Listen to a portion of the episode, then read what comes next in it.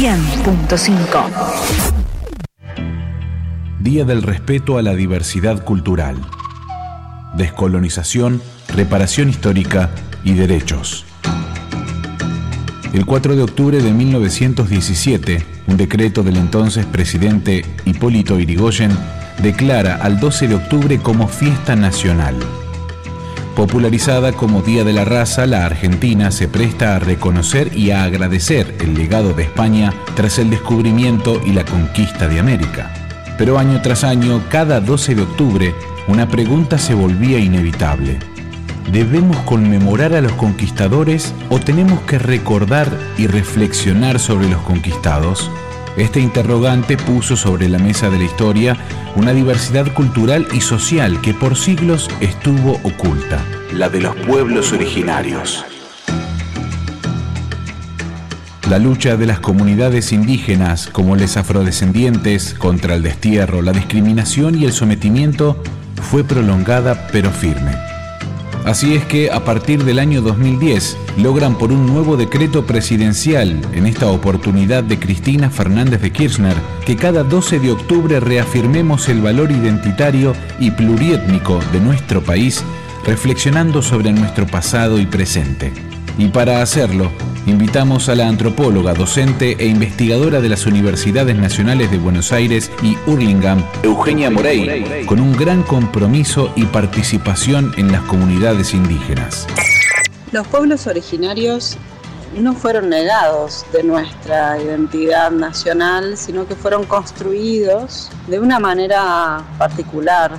Evidentemente en el siglo XIX, sobre todo a fines del siglo XIX, la figura de los pueblos originarios se consolidó al mismo tiempo que se consolidaba la élite oligárquica y sus mandatos colonizantes, a partir de los que el enemigo era aquel que estaba en estas tierras, sobre las que tenían que justificar el despojo, la invasión y la apropiación de riquezas. Evidentemente ni el indio ni el gaucho eran figuras para consolidar a esa élite, sino no hubiéramos tenido una lectura histórica que niega la multiplicidad de identidades tan propia de nuestra historia, la multiplicidad de identidades originarias y de identidades múltiples en términos de distintas olas migratorias que fueron constituyéndonos como nación plurinacional. Evidentemente, la negación en, un primer momento tuvo que ver con esta propuesta de nacionalidad limitante. Este concepto de nacionalidad limitante, expresado por la antropóloga Eugenia Morey, nos lleva a preguntarnos desde dónde abordar las realidades de las comunidades indígenas.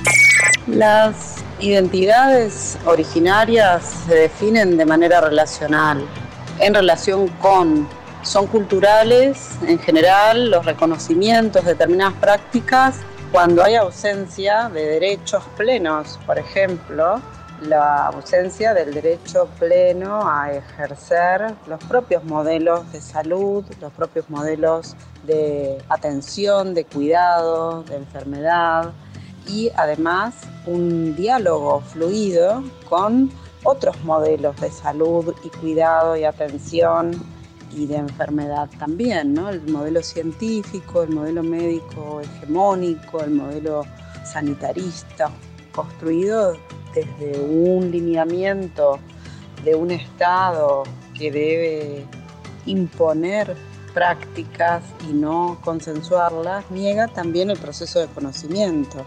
Para los pueblos originarios están las artesanías en lugar de las artes y entonces en qué lugar queda el complejo pensamiento y constitución de cualquier agrupación humana en términos de generar su propia simbología, sus propios términos de uso para la naturaleza, para sus vínculos interpersonales y para la transmisión de conocimiento.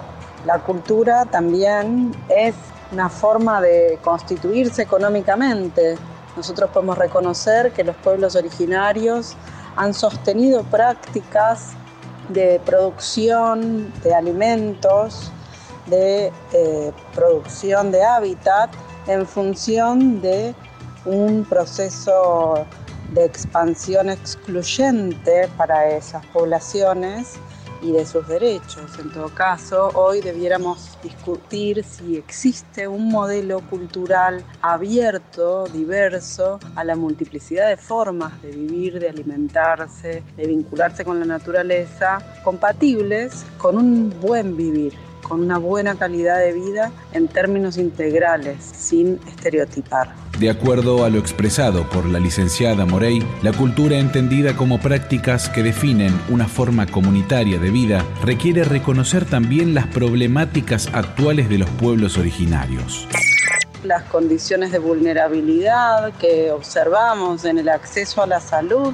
sobre todo cuando pensamos que esta pandemia nos enfrentó a algo muy fundamental, que es el riesgo de vida, ¿no? de vida o muerte, que nos pone ante la disyuntiva de qué hacemos ante el peligro y quiénes protegen nuestros derechos y de qué manera acompañamos ese pasaje entre la vida y la muerte.